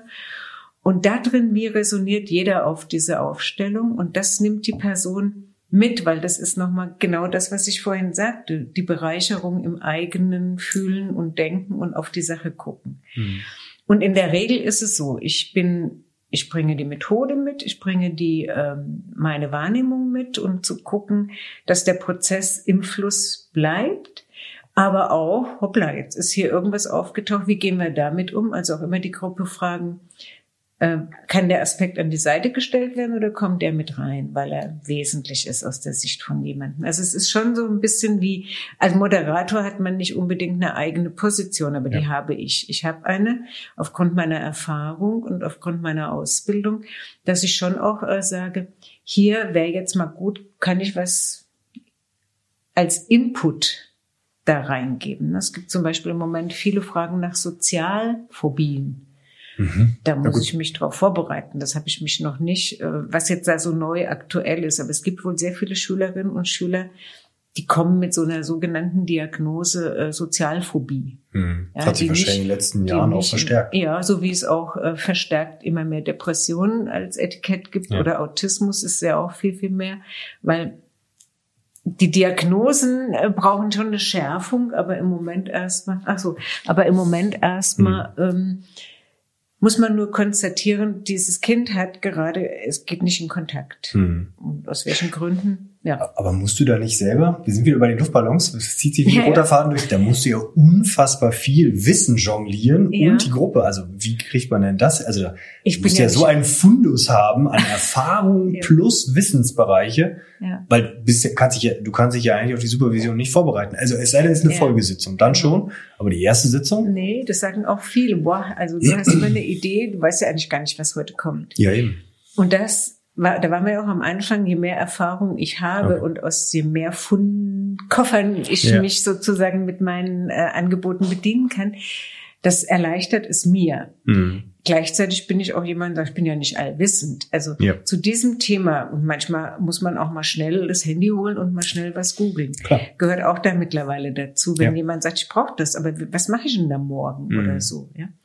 Und es ist so, ähm, das Vorbereiten darauf entsteht auch aus dem, was war. Wenn ich eine ganz neue Gruppe habe, dann ist es ja noch nicht so zielführend, da wird ein Thema bearbeitet. Und wenn ich dann merke, es geht um Teams, dann habe ich mittlerweile viel Erfahrung. Mhm. Und wenn ich merke, es geht um Schüler und Schülerfälle, und da geht es ja immer drum, wie steht der Schüler, wer ist noch im Gefüge, wer hat welchen Einfluss ja. und so da habe ich im Laufe der Jahre schon auch einfach eine Form gefunden, das zu visualisieren und dann gibt, geben die anderen dazu. Aber es stimmt, mein Fundus ist nur ein Teil. Du hattest eben gerade schon gesagt, du hast viel in dem Bereich Teams gearbeitet. Ist das auch der Bereich im schulischen Kontext, wo die meisten Supervisionen stattfinden? Ich sage jetzt mal klassisches Bild, was ich jetzt einfach mal vor Augen habe, Schulleitung, Kollegium. Mhm. Dass die Schere mhm. supervisiert, supervisioniert werden muss? Oder ist es doch mehr der Schülerbereich? Supervidiert ist ähm, tatsächlich, also es gibt Gruppen, Gruppierungen, die mit Leitung und Leitungshandeln, ähm, wo es einfach Konflikte gibt. Mhm. Und dann ist es immer die Frage, ist das Teil einer Supervision? Mhm. Weil in der Supervision ist es ja eher so, ich gucke mit dieser Gruppe, die sich getroffen hat. Das ist ja nie das ganze Kollegium. Ist ja zu groß und, ähm, ich gucke mit dieser Gruppe, was haben die für eine Frage? Wenn das sich dahin entwickelt, sagen wir mal so bei einem Team, in einer Unterkunft, ähm, da ist es so, wenn es notwendig ist, dass das Team entscheidet, die Leitung muss dazu, weil wir haben äh, Themen, das geht nicht mehr ohne Leitung, mhm. dann entscheidet die Gruppe und dann wird die Leitung dazugenommen. Die wird eingeladen, aber nicht in der Sitzung ad hoc, sondern mhm. vorbereiten mit Klar. der klaren mit dem klaren Auftrag, den die Gruppe formuliert. Mhm. Dann kann es dazu kommen, was aber schwierig zu handeln ist in einem, wenn man jetzt mal sagt, acht Kollegen aus einem Schulsystem von 60 haben eine Supervision. Und ähm, da ist es dann eher so, muss man nicht sagen, hier braucht es eine Empfehlung als Organisationsentwicklung und dann braucht es vielleicht erstmal ein ganz anderes Setting mit Schulleitung und so weiter und so fort. Also das ist dann der Rahmen, wo der Supervisor auch gut gucken muss, was sprengt jetzt den Rahmen der Supervision? Was gehört eigentlich in eine Organisationsberatung? Um dann auch zu sagen, an dem Teil oder mhm. ich sage jetzt mal so platt, Ihre Schulleitung als Mensch kann ich nicht ändern. Ja. So, was muss jetzt eigentlich mal geguckt werden? Wie wollen Sie das zum Beispiel ins Gesamtkollegium bringen? Wie kann ein Gesamtkollegium dazu agieren. Dann braucht es dann ganz andere Settings. Ja. Okay. Sind das auch die Grenzen? Also ich glaube, die Vorteile haben wir, glaube ich, ganz gut hier schon dargestellt. Oder beziehungsweise du hast die dargestellt. Was sind denn die Grenzen von, von Supervision? Ist es dieses, viele Probleme entstehen durch die Interaktion zwischen Menschen. Gerade vielleicht, ich würde mich mal bei den Teamstrukturen bei Teams. Das ist ja viel auf menschlicher Ebene. Mhm. Da ich da sage, hier, ich, ich kann jetzt, wie du schon sagst, ich kann die Person nicht ändern. Sind das die Grenzen von Supervision, dass man dann sagt, okay, wir müssen den Ball vielleicht in eine andere Richtung spielen? Also die Grundhaltung, also wenn ich in der Supervision dahin komme, dass, ähm, also ich bin ja Systemikerin und auch guten Grund, weil die Systemiker sagen ja auch, ähm, ich kann den anderen nicht ändern. Ich kann ihn gewinnen mhm. für bestimmte Dinge. Und wenn er bestimmt, er oder sie bestimmte Dinge ändern möchte, dann weil er oder sie das jetzt möchte. Ja. Und das ist die Grundhaltung auch im systemischen Arbeiten. Und wenn ich akzeptieren kann, dass du so bist, wie du bist, und ich so bin, wie ich bin, dann heißt es in der Supervision auch eher zu gucken, was hat unser Hand oder was beeinträchtigt möglicherweise unser gemeinsames Handeln, wenn man zusammen in der Klasse agiert als Beispiel. Ja. Und tatsächlich, wo sind die Grenzen? Und brauche ich mit der Person so klare Absprachen, dass man nicht unbedingt gemeinsam agiert, sondern unterschiedlich zu unterschiedlichen Zeiten? Das wäre ein Element, wo man die Grenzen genau anguckt und mhm. wie braucht es den Umgang mit den Grenzen. Ja. Und es braucht tatsächlich auch die Anerkennung im System. Also unsere Schule läuft so, solange die so läuft, weil bestimmte Dinge so gesetzt sind, ähm, dann ist das diese Grenze. Und kann ich in dieser Grenze ähm, agieren? Weil es gibt ja dieses an, an der Struktur abarbeiten. Mhm. Aber worum geht's eigentlich? Die Struktur kann ich nicht ändern. Dies zu akzeptieren, was brauche ich denn dann? Und wie muss ich denn dann arbeiten oder mhm. da drin agieren, damit ich mich nicht immer wieder meine Energie und meine Kräfte und meine ganze ähm, ja meine Stärke da in diesen Kampf am System gebe. Also das ist aus der aus der Energiearbeit ist es eher so, das raubt mir die Energie, aber es steht ja auch für was. Und wenn ich anerkenne, wofür es steht, hm. und bei mir persönlich wieder gucken kann, dann muss ich auch mit dieser Grenze äh, anders umgehen. Aber, aber bräuchte es da nicht denn noch viel mehr Einzelcoaching? Weil gerade diese, den du Anfang gesagt hast, den Bereich, ähm, ich akzeptiere, dass du so bist, wie du bist und bitte akzeptiere, dass ich so bin, wie ich bin. Da sind wir in einem idealtypischen Bild schon fast. Also das, das heißt ist ja, nicht, ganz, ganz. Muss, nee, nee, aber, ja? aber, aber, die Akzeptanz ist schon, glaube ich. So kommt mir diese Person entgegen, die ist so und so gestrickt. Ja. ja? Also es gibt auch in meiner Arbeit, ich war lang genug im Zentrum für Erziehungshilfe und die Förderschullehrer hier, die mit äh, Kindern zu tun haben. Es gibt immer gute Gründe hm. für das Verhalten eines Menschen. Ja. Und da hast du vollkommen recht, wenn jemand bereit ist, die guten Gründe zu beleuchten. Und das macht man manchmal in der Supervision, dass man mit der ganzen Runde nur sammelt, was gäbe es denn für gute Gründe, warum das Kind so agiert, wie es agiert. Hm. Weil dieser gute Grund des auffälligen Verhaltens kann sehr unterschiedlich sein, aber wenn man dahin kommt, dann weiß ich auch, du hast sicher deine guten Gründe, so zu handeln. Dann kann ich dich ansprechen und sagen, können wir heute miteinander reden oder geht es heute nicht und wann geht's? Hm. Ist nicht alltagstauglich in Klar. manchen Situationen, aber es hilft mir, erstmal wegzugehen von diesem, ich lade was auf die andere Person, was eigentlich zu mir gehört und wo ich für mich gucken möchte, wenn die immer so ist und so abwehrend und so kurz angebunden, sage ich jetzt mal als zwei Beispiele, ähm, wie hilft's mir dann, wenn ich darauf reagiere, weil die Erwartung, dass die jetzt freundlicher wäre, die es geht vielleicht gar nicht. Die kommt jeden Morgen im völligen Stressmodus hier an und braucht erstmal. Also gute Gründe. Mhm. Ja, wenn ich die erkenne, und da hast du mit deiner Frage, braucht es das mehr oder braucht es da mehr eine, ein anderes, ja, hinschauen? Ich, ich bejahe das. Mhm. Könnte jedem auch ein Stück weit Erleichterung geben. Ist da nicht, wenn wir uns das anschauen, auch mit dem, ähm, dass ich ein Auge drauf habe, kommt da nicht der Rolle der, der Schulleitung, ja, ähm, als, als solches nicht eine ganz besondere ähm, Aufgabe zu, dass sie dieses System beleuchtet und unterstützt und sagt hier, wir geben euch Räume anzukommen, Dinge sozusagen zu akzeptieren, dass ich auch schaue hier, ihr habt euch da vielleicht gerade in der Situation verrannt. Also wie wichtig ist da Schulleitung in dem ähm, System? Wir können ja das Bild einfach mal übertragen. Hier unten ist Klasse, die ja. Kollegen und dann kommt Leitungsebene.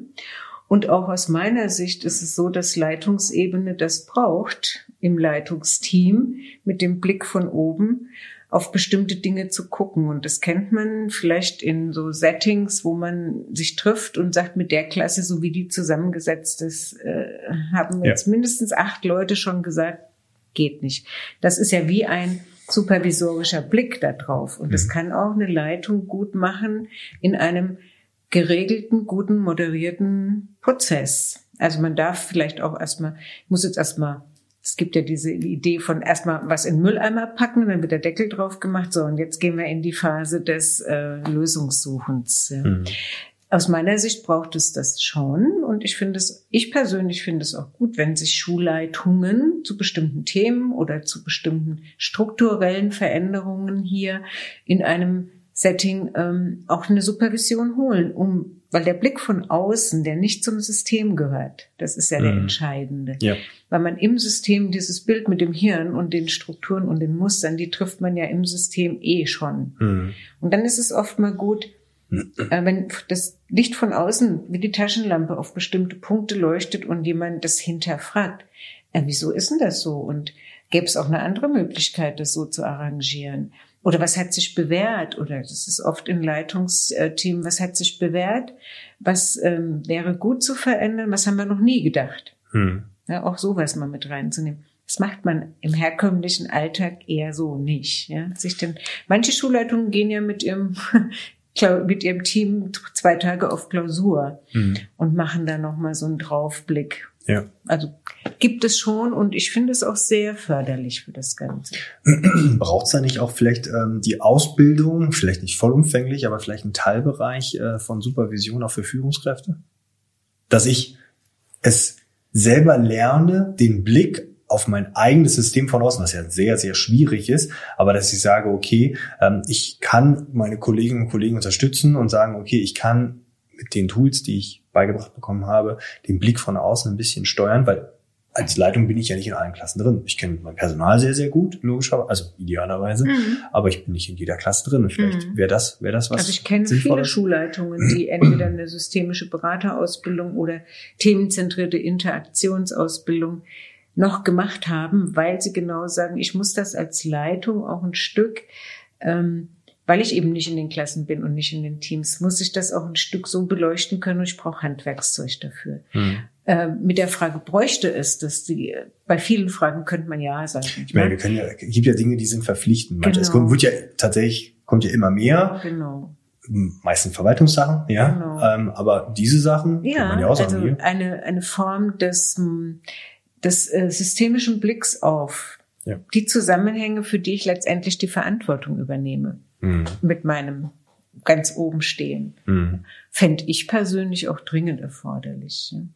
Macht, Als macht, begleitende Maßnahme. macht das eine gute Führungskraft aus, dass sie sich diese Sachen selbst raufschaufelt? Oder gibt es ja noch andere Bereiche, wo du sagst, das, das, das, das ist für mich eine gute Führungskraft, wenn wir gerade in dem Bereich sind. Also ich habe, als ich, ich war selbst mal Schulleitung, äh, zehn Jahre. Das ist ja noch ich- spannender dann. Ja, also für uns und für mich war als Führungskraft, ich war Konrektorin, immer entscheidend, es gibt das Buch äh, Führen mit Kopf, Herz und Hand. Mhm. Es muss sich alles äh, miteinander, ich brauche das vor, das Frontalhirn, was eben Dinge beleuchtet und anschaut, Ich brauche aber auch mein Herz in der, in der Begegnung mit den Kollegen. Ja. Und ich brauche auch das Tun, dass ich selbst ähm, im Sinne eines Modells, eines Vorbilds auch was so tue, wie ich es mir wünsche, dass andere auch tun. Also sag mal jetzt demokratisches Führungshandeln, ähm, nachdem im Schulleitungsteam Strukturen da sind, die man eben dann aber auch in den Teams erwartet.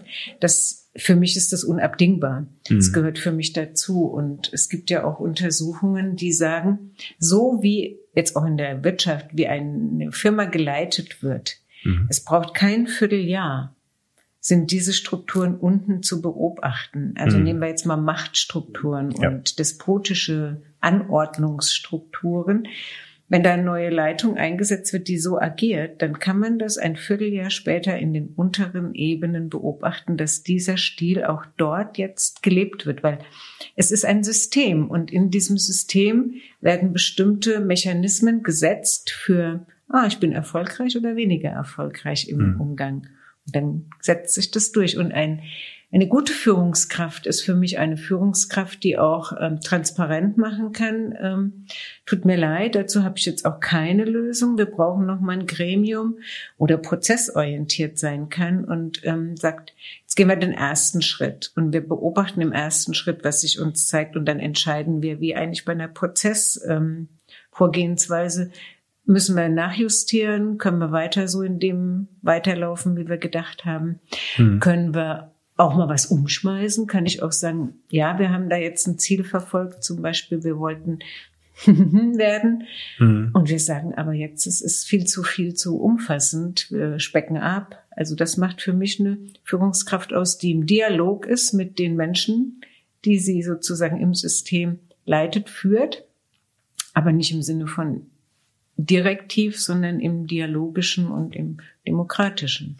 Ja, so Führung im Kontext ist das ja dann zu sagen. Ich sage, ich führe in den Bereichen und gebe den Rahmen und Ja. unterstütze. Ja. Da würde mich ja interessieren, weil das tatsächlich auch meine Art und Weise ist, äh, die Dinge anzugehen. Ähm, Da ist ja ein Punkt, der ja, mit dem man lernen muss, umzugehen, ist ja die eigene Erwartungshaltung. Ich habe eine Erwartung an, ein, an etwas und das Schöne am Führung im Kontext ist ja, da gibt es ja viele Wege, ja, Schule gibt es ja auch Millionen von Wege, um an dem Ziel zu kommen, aber ich habe ja trotzdem eine eigene Erwartungshaltung und die erfüllt sich ja nicht unbedingt immer bei meinem Gegenüber. Wie, was hilft da, damit besser umzugehen? Mhm. Ist das Reflektieren dauerhaft? Mhm, mhm, mhm. Also es heißt ja tatsächlich, wenn man jetzt so die, die Schritte nimmt, die auch der, in der gewaltfreien Kommunikation zum Beispiel ähm, gegeben sind, ich beobachte mich mal Ja. und dann merke ich, oh, jetzt bin ich aber ziemlich enttäuscht. Ja. Oh, das heißt nicht so eingetreten, wie ich will. Mhm. Und dann gehört dazu die Fähigkeit, das auch mitzuteilen. Also ich hatte ja die Erwartung, wir würden jetzt da und da hinkommen. Ja. Aber ich merke, pff, nee, macht auch was mit mir. Mhm. Und dann, wie weit man sich öffnet und das kommt auf den Kontext an. Klar. Aber das ist der erste Schritt. Ich beobachte, ich nehme wahr. Und dann ich teile mich mit. Und dann teile ich vielleicht auch mit, können wir das doch nochmal in Angriff nehmen, weil ich gebe die noch nicht auf. Mhm. Oder also muss ich jetzt meine Erwartung aufgeben? Weshalb, wieso, warum? Also dann auch eine Analyse der Rahmenbedingungen, weshalb Mhm. die Erwartung vielleicht sich nicht erfüllt.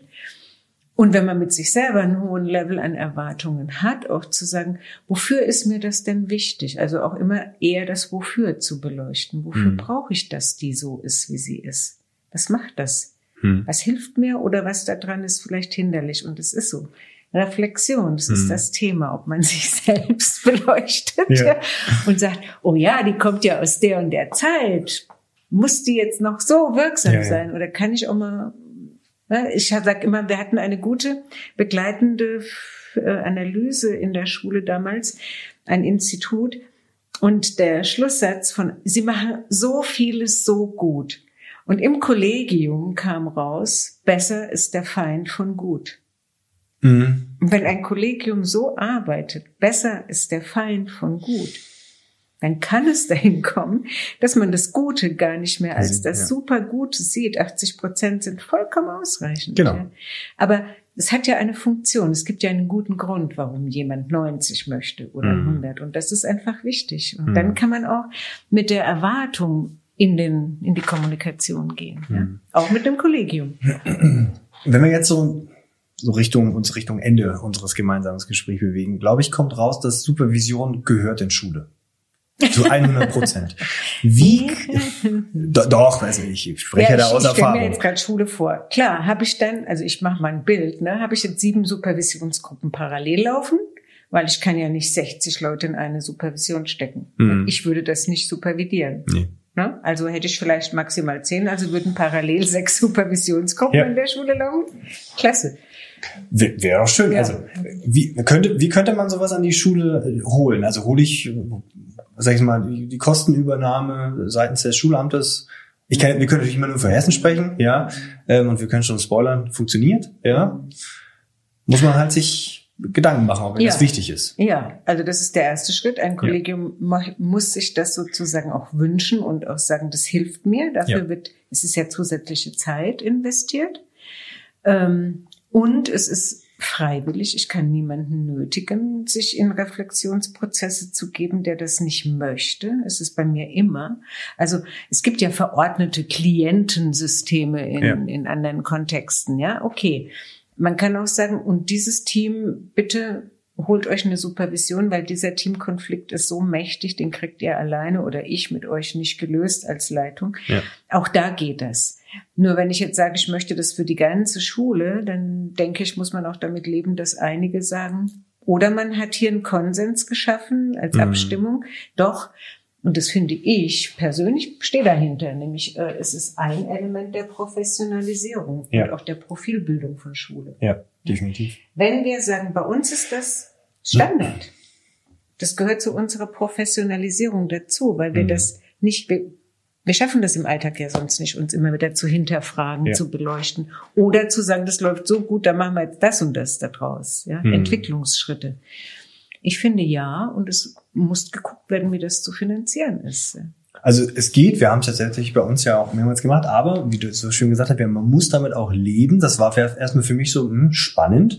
Ähm, wir hatten das angeboten, war alles soweit war, aber es wurde seitens der des Kollegiums nicht angenommen. Wir mhm. hatten vorher Supervision, das war sehr, rege besucht, war ein sehr individueller Austausch. Ich weiß ja nicht, was da gesprochen wird, darf ich ja gar nicht Nein, wissen, weil es auch mich nicht. Das äh, genau. Ne? Hohe Vertrauensbasis, logischerweise, ja.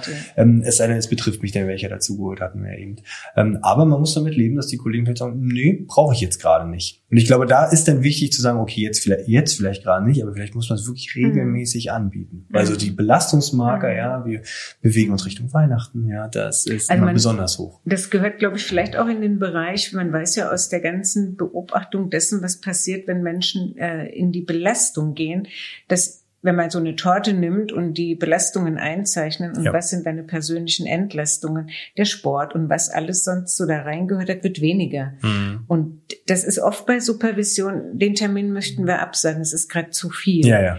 Und gleichzeitig äh, fehlt in dem Moment aber auch dieses Forum der Entlastung. Und es gibt auch Gruppen, die sagen, ich weiß ja, ich weiß ja, das ist immer zusätzlich und ich gehe trotzdem raus und sage, Gott sei Dank. Mhm. Und es kann man aber vorher sagen, oh nee, das passt jetzt nicht, wir haben eh viel zu viele Termine. Also mhm. das ist eben dieses, wenn ich das tue, weil ich für mich jedes Mal auch was mitnehme und in diesem Forum geschützt Dinge bearbeiten darf und kann, die mich belasten, hm. dann kann ich ja dieses, diesem, das Fass, was so voll wird, da kann ich was rauslaufen lassen. Und das muss eben, glaube ich, auch in die Erfahrungsvermittlung hm. für ein Kollegium. Ja. Definitiv. Also auch zulassen, dass Dinge vielleicht nicht so laufen, wie sie laufen sollten, ähm, ist, glaube ich, schon mal ein guter erster Schritt. Ähm, wenn wir uns in Richtung Ende unseres Gesprächs bewegen, sind wir so zum Ende, haben wir immer so gleichen Fragen und eine schöne Vergleichbarkeit herstellen. ja. Ähm, und eine davon ist immer ähm, deine beste Buch- oder Medienempfehlung. Kann gerne zum Bereich Supervision sein, kann aber auch was Persönliches sein. Das ist mir eigentlich ähm, egal. Und du musst allerdings aber sagen, warum diese. Mhm. Okay. Ja, aus dem Bereich Supervision hm, gibt es so viele. Darfst du mehrere sagen. Wir ähm, verlinken alles und für die Podcast-Zuschauer, die müssen dann einfach in die Video, mhm. äh, in die Beschreibung reinschauen. Mhm. Also, was wirklich am herausforderndsten ist, und das ist eine völlige Perspektivwechsel, ist Probleme sind Lösungen. Mhm. Das ist ein Buch, ähm, was eigentlich aufzeigt, oder auch Tetralem-Geschichten, was diese Probleme schon als Lösungen für uns beinhalten. Sonst hätten wir die Probleme so nicht ja. auf dem Entwicklungsweg. Und ähm, ja, Handwerkszeug, aber das äh, ist, wenn man in der Ausbildung. Was mich persönlich angeht, habe ich jetzt nochmal so in mich, bin ich in mich gegangen und habe festgestellt, ich bleibe im Moment noch ein sehr starker Fan von dem Buch von der Peggy Guggenheim. Ist, glaube ich, gar nicht eine Autobiografie, sondern nur ähm, Der Traum vom Glück. Und warum? Peggy Guggenheim ist für mich eine Frau, die es immer wieder geschafft hat, in ihren vielen Lebensetappen, heute würde man in Supervision sagen, die hat sehr viele neue Bewältigungsstrategien in sich hineingenommen, nicht mhm. immer nur die gleiche. Die hat es einfach immer wieder geschafft, aus schwierigsten Lebenssituationen und äh, persönlichen Erfahrungssituationen einen Weg herauszufinden, weil sie ihren Traum, dass sie äh, Kunst sammelt und Kunst so vielen Menschen zugänglich macht wie nur möglich und mhm. Menschen rettet, die im Dritten Reich äh, verfolgt wurden und wie viele Menschen sie erstmal ermöglicht hat, ins sichere Exil zu kommen, bevor sie selbst als eine der letzten nachgezogen ist und lieber nochmal vier Wochen, nochmal fünf Wochen geblieben ist, um anderen zu helfen, mhm. mit der Kunst ähm, in Sicherheit zu kommen. Okay. Weil es war ihr immer ein Ziel, dass sie ähm, das allen Menschen zugänglich machen kann, so gut es geht. Und in New York konnte sie kein Guggenheim-Museum eröffnen, weil da gab es schon ein Guggenheim. Und auch ja. daraus hat sie wieder was gemacht. Okay. hat sie ein anderes Museum eröffnet. Okay. Bis sie letztendlich in Venedig dann ihr Lebensende in ihrem Guggenheim-Museum okay. äh, verlebt hat. Und ich finde diese Frau spannend und auch dieses immer wieder neu Kraft zu haben, ja. aus etwas heraus, was erstmal macht, etwas zu schöpfen und zu kreieren. Er passt ja zum ersten Empfehlung. Probleme sind Lösungen. Ja, ja das ist ein sehr guter Rahmen. Jetzt bin ich mal gespannt. Deine besten Erinnerungen an Schule? Wenn ich das hier veröffentliche, äh, ich weiß gar nicht. Wir hatten einen Chemielehrer, der wusste, dass er einen. Da warst du Schülerin. Ja. Okay. Der einen Unterricht macht, dem wir nicht folgen können. Weil also zu schwierig. Er, also hat er zugelassen, dass wir untereinander alles Mögliche machen. Ja. Und auch uns natürlich alles aufschreiben, aber wir hatten einen, der war gut. Und der eine hat für uns immer alles aufgeschrieben und dann haben wir das immer kopiert. Ja, klassisch in Schule halt. Ja. Und das war einfach gut. Weil ich habe bis heute nicht viel von Chemie verstanden, aber ich habe verstanden, Kooperation und Gemeinschaft ist mhm. immer eine gute Lösung. Mhm. Und dass er das auch in seinen Abfragen dann berücksichtigt hat. Er wusste genau, dass wir das nicht verstanden haben, mhm. weil er da so wirklich in den Chemiesphären schwebte. Mhm. Aber das fand ich klasse und ähm, Sport habe ich sehr gerne gemacht. Ja. Okay. Also waren es tatsächlich diese, diese Fächer ja. als solches? Ich habe Sport tatsächlich und habe dann ja. auch äh, Grundschulpädagogik in Rheinland-Pfalz gemacht. Ah, ja. Ah, cool. Mhm. Äh, würdest du eine Lebensweisheit oder Rat, jetzt weiß ich natürlich nicht, ob du ein Kind hast, ja, mhm. ähm, würdest du aber vielleicht ein Patenkind oder mhm. ein jüngeres Kind, ja, ähm, mhm. oder Schüler, der dir jetzt eine Lebensweisheit, einen Rat, das ist jetzt sicherlich einige Lebensweisheiten, ähm, was würdest du jemandem gerne mal mitgeben? Also wirklich das Bild einer Schatztruhe, mhm. das habe ich mit meinen Nichten und Neffen gemacht. Und alles, was man im Leben erlebt, so schnippel da rein. Ja. Und dass man so wirklich äh, dazu da ist, in dieser Welt immer ganz viele Schätze in seine Schatztruhe zu tun. Okay. Ja, das Leben ist halt eigentlich auch ein Schatz, nicht? Ja, das sollte man, man auch verstehen, als ja. solches sehen. Heute ja. Das stimmt. Das passt eigentlich ganz gut. Gibt es einen Rat oder eine Empfehlung an dein vergangenes Ich, was man vielleicht anders machen würde, mhm. oder zukünftiges? Gibt es was, wo du sagst, hier, an mein Monika. Vergangenes würde ich sagen, doch nicht so viel zu arbeiten, wie ich gearbeitet habe. Okay. Und an mein zukünftiges, ähm, ja, das Wesentliche sind die Menschen und die hm. Zeiten für Kontakte und auch mal, äh, ich sage jetzt mal auch in Schule, darf der Inhalt ein Stück zurück. Ja. Und das Miteinander darf im Vordergrund. Ich glaube, das macht auch das Besondere an unserem Beruf aus, dass wir ja unfassbar viel mit Menschen zu tun haben, kleinen, heranwachsenden Wesen, denen wir da sehr, sehr, sehr viel mitgeben können. Und ich ähm, würde noch einen Rat dazu geben, dass man eben, ja, immer seine guten Gründe hat ja. aus seiner Geschichte und das einfach erstmal so als Dadurch bleibt man sich, glaube ich, auch selber Film. treu, oder? Ja. Wenn ich da so meine Sachen mitnehme. Also wenn ich das, ja, doch, ja. Dann habe ich zwei Fragen äh, von meinem letzten Gast. Der letzte Gast war äh, Mike Wendt, der ist ähm, einerseits Fotograf und andererseits hat er in der Schweiz ein Internat geführt für schwer erziehbare Kinder. Mhm. Hochgradig spannendes Interview, wirklich tolle Biografie, der hat äh, Diplomarbeit äh, zum ähm, obdachlosen Sozialstaat äh, gemacht und der war dann selber eine Weile lang obdachlos mit Menschen in Frankreich. Es war wirklich hochgradig spannend und gerade dieser Wechsel zwischen, ja, ich habe eine Schule geleitet auf einer Alm ähm, oben in den Bergen. Aber ähm, der für konnte auch andocken, wenn ich zuhöre, wenn er selber mal obdachlos war und versteht. Das, ja, was wir als aber dass er das überhaupt hatten. gemacht hat, also ja. Wahnsinn. Also wirklich äh, toller, toller, toller Mensch. Ja. Der hat zwei ähm, Fragen gestellt. Die eine wollte er nicht selber beantworten, da habe ich auch nicht weiter nachgefragt, ja. Welche Schlagzeile würdest du gerne über dich lesen mal?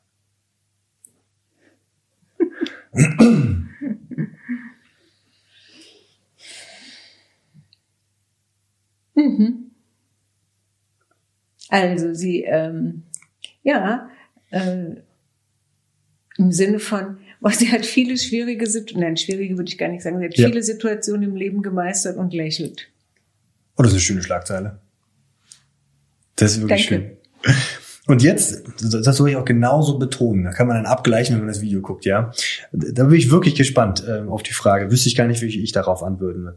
Was glaubst du, wer bist du? also, wenn ich jetzt meine sieben oder acht oder neun oder zwanzig Teile in mir auf die Bühne stelle, ja. dann bin ich ein sehr facettenreicher Mensch, eine sehr facettenreiche Frau, mhm. die äh, sehr spontan und sehr flexibel gerne agiert, auch auf unterschiedlichen Bühnen und auch weiß, welche gerade mal hinter dem Vorhang verschwinden und welche gerade mal das Zepter in die Hand nehmen wollen. Ja. Manchmal auch erst mit Verspätung. Und das würde ich auch sagen als eine ja, Beobachterin von mir selber mhm. und gleichzeitig sowas wie, puh, jetzt bin ich mal ad hoc einfach da. Okay. Ohne, dass ich jetzt gerade weiß, wer agiert. Ich glaube, das, das, ich glaube, diese, diese facettenreichen Persönlichkeiten brauchst, glaube ich, auch in Supervision oder im Allgemeinen im Coaching. Was ja nicht nur, definiert sich ja nicht nur darüber, nee. logischerweise, ja, weit, weit mehr. Aber ich glaube, das ist schon hilfreich, glaube ich. Und dass man sich auch, weil du jetzt immer sagst, ich kann mich auch auf eine Bühne stellen. Mm. Das kann nicht jeder. Mm ja. Mm Gibt es eine Frage für den kommenden Gast? Also gibt es schon logischerweise. Ja. Und wie, welche wäre? Sie muss natürlich auch, also wenn du möchtest nicht, aber natürlich wäre es schön, wenn du sie auch selber beantwortest. Ja, okay. Äh, ich habe mir eine aufgeschrieben. Ja. Und die ist nämlich so witzig, dass ich das erst in Kürze gelernt habe. Ja. Also, was macht Regentage für dich oder für Sie so unwiderstehlich? Hm, okay. Passt ja gerade zur Zeit. Mhm. Wir haben den Herbst. Und was genießen Sie besonders darin? Mhm. Und? Soll ich dir jetzt beantworten? Wäre mhm. super, ja. Also, ich bin ein Mensch gewesen über viele, viele Jahre, der eigentlich bei Regentagen immer sofort schlechte Laune gekriegt hat. Okay. und Weil dann, du nicht raus konntest, oder was? Ja, ich bin, bin draußen Mensch und ich brauche Licht. Und so Tage wie heute, die das Licht nicht haben, da mhm. bin ich schnell mal gereizt. Und bis ich mal Geschenk gekriegt habe, ich weiß nicht, zu meinem 40. oder 50. Die Kunst des Lebens besteht darin, im Regen zu tanzen mhm. und nicht auf die Sonne zu warten. Mhm. Und seither begleitet mich das. Also aus dem Regentag so etwas zu machen wie so ein Tanz, mhm. wo ich mir es trotzdem gut gehen lasse. Mhm. Und das ist für mich das Besondere. Ich kann sie jetzt nehmen und sagen, ah, heute ist so ein Tanztag. Mhm. Ja. Ähm, und nicht mehr in die Unlust oder in diesen Unmut zu gehen, dass ich jetzt keine Sonne vorfinde oder ja. keine Helligkeit vorfinde. Zumal du es ja auch nicht verändern kannst. Nee. Du kannst nur, deinen, um, kannst nur deinen Umgang genau, damit mit der Situation, Umgang. den kannst du beeinflussen mhm. bei dir selbst. Ja. Monika, ich bedanke mich recht herzlich für dieses großartige und spannende und facettenreiche ähm, Interview. Und ähm, wenn Fragen sind, dann könnt ihr das gerne in die Kommentarfunktion oder die Podcast-Zuschauer, die ähm, können mir da schreiben etc. oder unter das Video das Ganze sich ähm, dort zu Genüge führen. Vielen lieben Dank. Gerne. Und bis auf ein baldiges Wiedersehen. Ja, ich sprudel gerne weiter. Danke. Dankeschön.